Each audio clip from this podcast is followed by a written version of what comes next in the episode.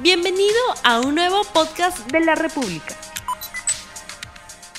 Muy buenos días amigos de la República, sean ustedes bienvenidos a LR Más Economía, el programa económico del diario La República en este día martes 16 de noviembre del año 2021 y hoy la República está de aniversario, son 40 años de servicio a nuestras audiencias con la misma fe en los peruanos y en un mejor mañana para nuestro país fortaleciendo la democracia, defendiendo los valores como la vida, la verdad, la libertad, la justicia y la igualdad, porque son 40 años de persistente periodismo de calidad por una república superior. Feliz día a todos mis compañeros y un cariñoso abrazo al cielo a nuestro director fundador, Gustavo Momellona, y a nuestros compañeros republicanos que se nos adelantaron y tengan la seguridad que mantendremos incólumes nuestros principios editoriales. Feliz día a todos.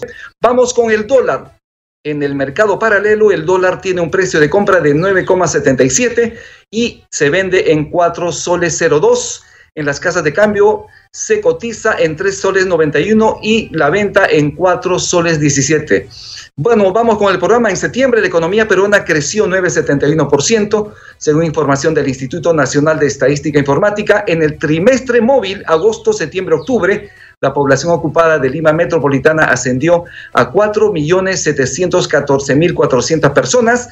Y si se compara con igual trimestre del año 2020, se elevó en 21,7%. Sin embargo, al compararlo con igual trimestre del año 2019, previo a la pandemia, hay una reducción de 4,4%.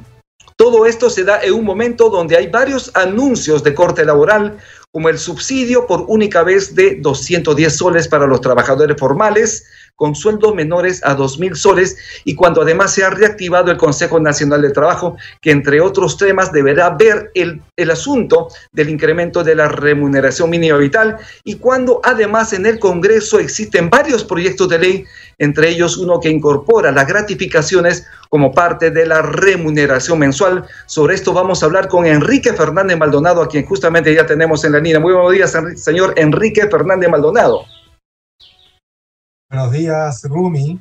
Eh, un gusto conversar contigo y poderlo hacer en el aniversario 40 de la República, un diario en el que he colaborado en varias oportunidades desde hace mucho tiempo y donde tengo grandes amigos, colegas periodistas. Enrique Fernández Maldonado, en principio, el gobierno autorizó la entrega de un subsidio de 210 soles a los trabajadores formales que ganen menos de 2.000 soles mensuales. ¿Qué le parece a usted esta medida? Bueno, en principio yo estoy de acuerdo con la medida que ha adoptado el gobierno del presidente Castillo.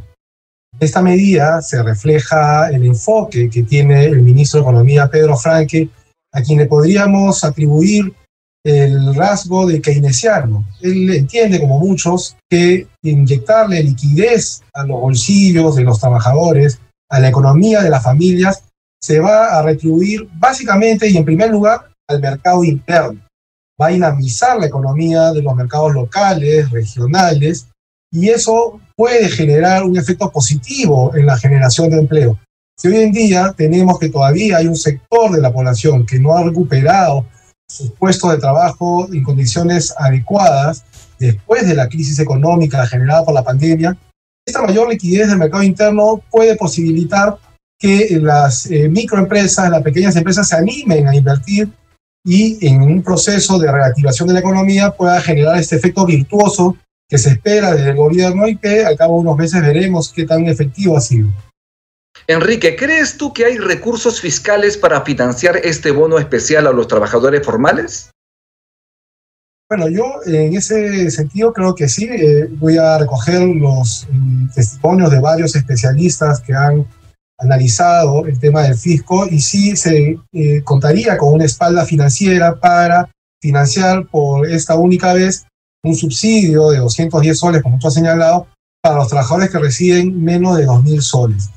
Esto, acompañado de otras políticas de promoción de la formalidad, por ejemplo, a través del fortalecimiento de la inspección de trabajo, no solo puede generar este efecto dinamizador del mercado interno, sino también puede generar un incremento de la presión tributaria del país, que como tú bien sabes es bastante baja, está muy por debajo de, del promedio regional.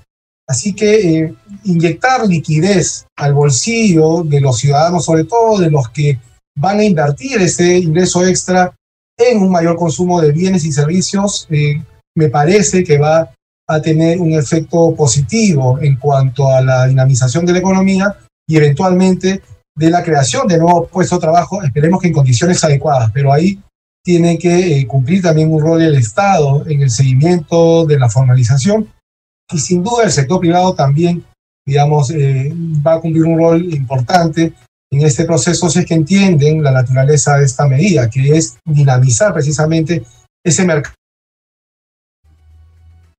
Justamente se, requiere... golpeado con la crisis económica del último año justamente se requiere dinamizar la economía y precisamente por ello también se instaló el Consejo Nacional del Trabajo el pasado sábado y entre varias de las tareas está justamente la revisión de la remuneración mínima vital que según el gobierno debería elevarse en el primer trimestre del próximo año. ¿Crees tú que están dadas las condiciones para ello?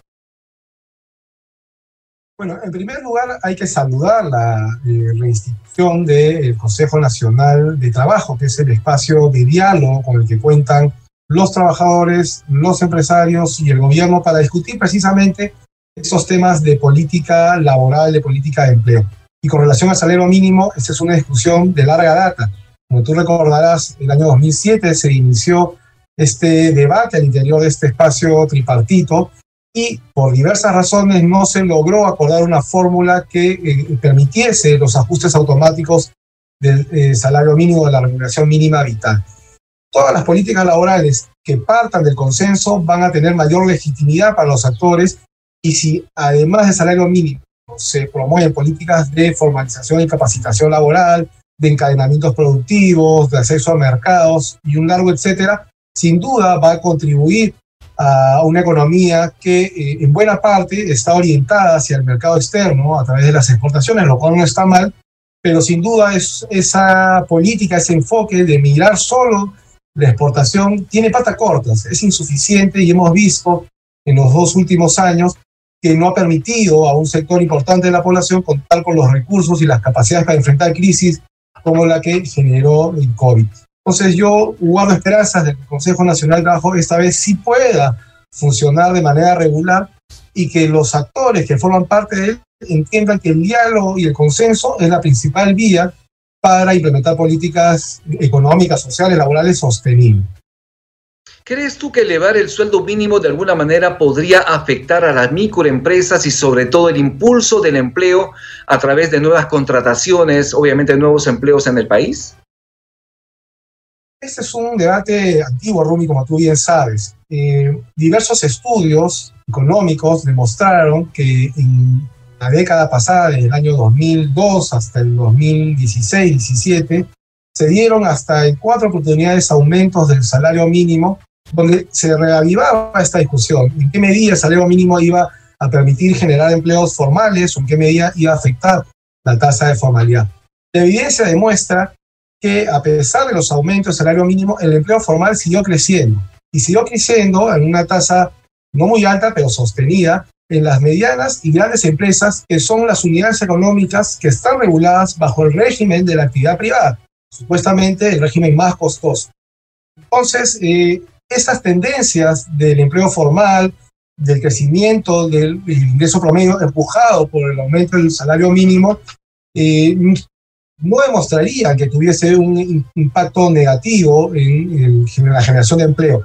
Y en el caso de las micro y pequeñas empresas, probablemente en los primeros días o semanas posteriores al salario, al aumento del salario mínimo, podrían resentir un poco la generación de empleo, pero luego se adaptarían porque es parte del proceso y rápidamente se eh, involucrarían en una dinámica de generación de empleo adecuado, que es lo que eh, apunta digamos, la política de Estado, generar empleos informales con todos sus derechos y beneficios sociales.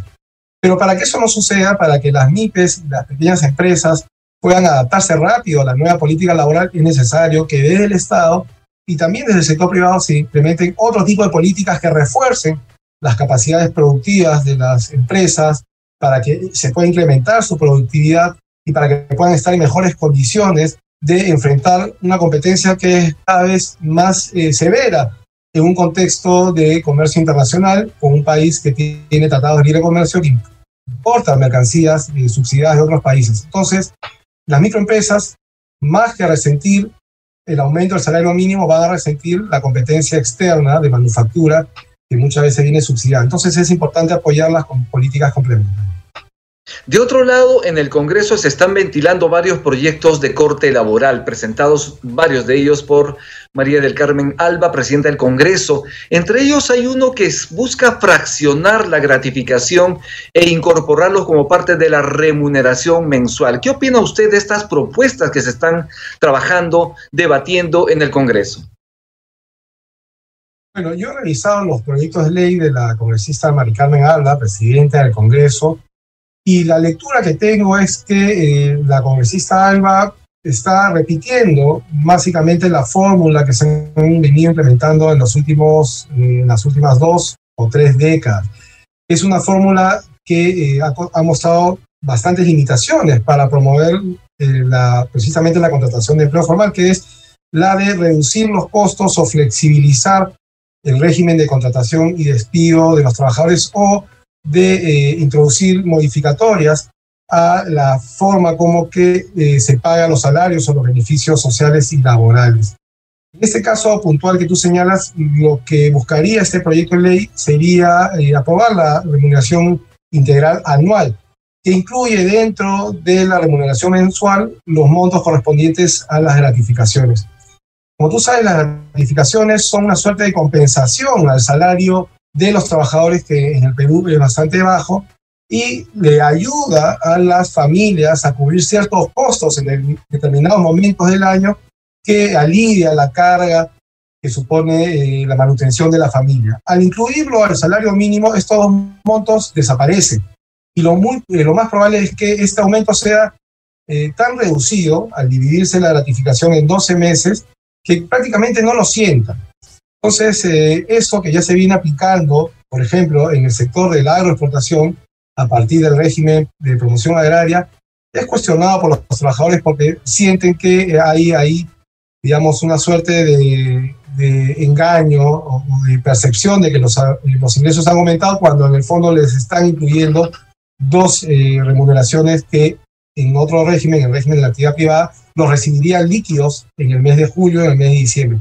Hay diferencias notables que la congresista Alba no estaría considerando y que más bien estaría evadiendo implementar otro tipo de medidas que sí ayudarían a mejorar el marco normativo laboral peruano, sobre el cual hay, digamos, muchas preocupaciones en distintos sectores, tanto el empresarial como el laboral. Otro de los proyectos del Congreso que plantea justamente un cese individual con el que se flexibiliza esta figura laboral y haría que las empresas apliquen las causales de despido como por problemas económicos, por liquidación u otros motivos para cesar a un solo trabajador sin derecho a indemnización. ¿Esto no le parece a usted un poquito extremo? Por supuesto que sí, este Rudy.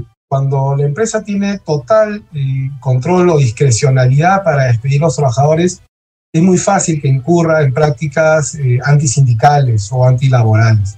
La norma, como está ahora, establece que para hacer un cese colectivo, digamos, por causas objetivas económicas, se tiene que demostrar ante la autoridad de trabajo y además, digamos, no puede comprender a menos del 10% de los trabajadores aprobara la norma que ha presentado la congresista Alba, las empresas, alegando una caída en, la tasa de rentabilidad, podrían usar este pretexto para despedir a un trabajador, por ejemplo, que cumple un rol de, eh, rol de dirigente sindical, evadiendo así, digamos, eh, la necesidad o la obligación de dialogar y de negociar con su sindicato y generando un ambiente hostil a la organización de los trabajadores.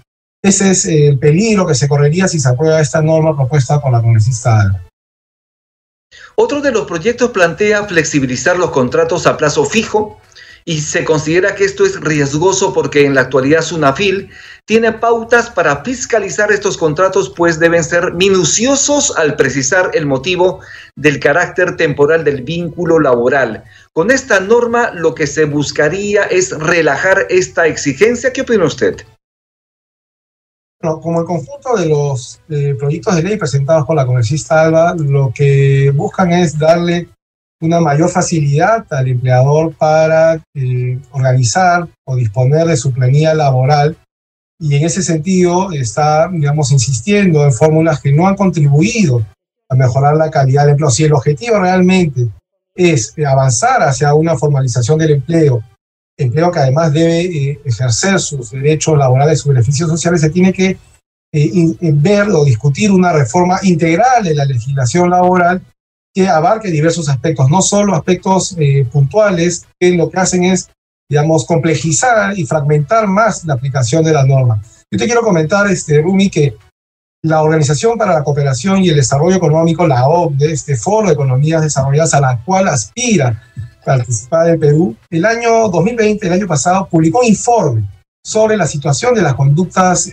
empresariales responsables en el Perú y en qué medida la política de gobierno, la política económica y social ayudaba a las empresas a formalizar el empleo y a mejorar las condiciones de trabajo. Y una de las recomendaciones que nos hacía la OCDE, no la bancada Juntos por Perú, no el Partido Perú Libre ni el, el gobierno, sino la OCDE, señalaba que en el Perú se debe eh, avanzar hacia un código de trabajo, hacia una ley general de trabajo que organice este entramado, este tejido de eh, regímenes laborales que en Perú suman hasta 40, que hace muy engorroso su administración y su manejo. Entonces, medidas puntuales, muy específicas, aisladas, difícilmente puedan ayudar a mejorar el marco normativo eh, que se requiere en el Perú y más bien lo que se buscaría o lo que se esperaría o se necesitaría es una revisión general de toda la legislación laboral y la aprobación de un código de trabajo como existe en la mayoría de países de la región. Perú es uno de los pocos países que no cuenta con una ley general y eso sin duda resiente eh, el esfuerzo que hacen muchas empresas para avanzar hacia la formalidad, ¿no? Bueno, desde la CGTP, y ya estamos terminando el programa, desde la CGTP adelantaron que se trata de proyectos de ley perjudiciales para los trabajadores y que por ello podrían asistir a jornadas de protesta. ¿Cuál debería ser la respuesta del Congreso? Y con esto estamos terminando, Enrique. Bueno, Rumi, lo que debe hacer el Congreso es discutir, deliberar, no imponer se tiene que tomar en cuenta la percepción, las expectativas, las propuestas que se tienen desde el lado sindical laboral, que las hay, y entrar a un debate, digamos, abierto, transparente, que puede ser en el Consejo Nacional de Trabajo, y los resultados de este debate, de esta discusión y eventual consenso del Consejo Nacional de Trabajo ser llevado al Congreso para su deliberación y aprobación. Esa sería la secuencia idónea, la que llevaría a la adopción de políticas laborales con una mayor legitimidad social. Esperemos que la congresista Alba lo entienda y que no haga un mal uso de una mayoría parlamentaria para aprobar normas de dudosa eficacia y que lo que generarían es una mayor tensión y conflictividad social con relación a los trabajadores. Yo confío en que se recapacite y se pueda apostar por el diálogo social en nuestro país. Bien, muchísimas gracias Enrique Fernández Maldonado por estar en el programa LR más Economía. Gracias Rumi, hasta una próxima oportunidad. Muchísimas gracias. Estuvimos con Enrique Fernández Maldonado, sociólogo, miembro del Centro de Políticas Públicas y Derechos Humanos, Perú Equidad, y del portal digital trabajodigno.p. Y con esto estamos terminando. Gracias por su atención. Muchísimas gracias. Nos vemos el día de mañana. Tupananchis, Kama, Huarquecuna, Panaicuna, Yactamasicuna. Que Dios los bendiga. No olvides suscribirte para que sigas escuchando más episodios de este podcast.